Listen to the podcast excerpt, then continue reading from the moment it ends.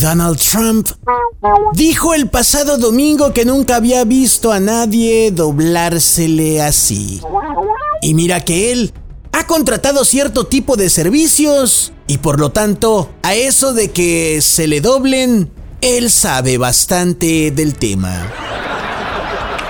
Ante esta declaración dijo un presidente de un país latino que además es vecino de Estados Unidos que su país no es piñata de nadie.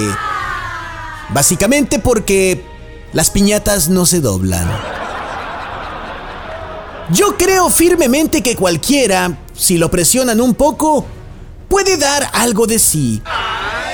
Pero esta representación diplomática se dobló como gimnasta ante la más básica de las fintas.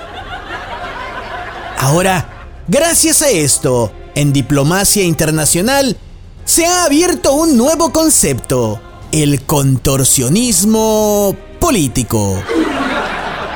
Estoy pensando que si Donald Trump se postula como candidato presidencial y consigue el milagro de, ojalá que no, ganar la presidencia, el doblado personaje ya no va a poder coincidir con él como presidente.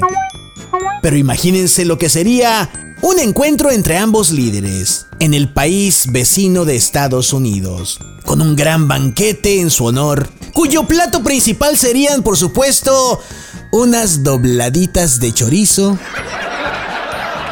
Y como a Trump le encantan las hamburguesas, una doble cheese con salsa de aranceles y una rica agua de piña. Ahora se sabe que cierto personaje que vive en cierto palacio nacional de cierto país latino que además es vecino de Estados Unidos, con quien comparte frontera. Ay, no, ¿qué es eso? Se levanta temprano y antes de reunirse con su gabinete se ejercita, haciendo flexiones. Para así estar en forma en caso de que se tenga que volver a doblar.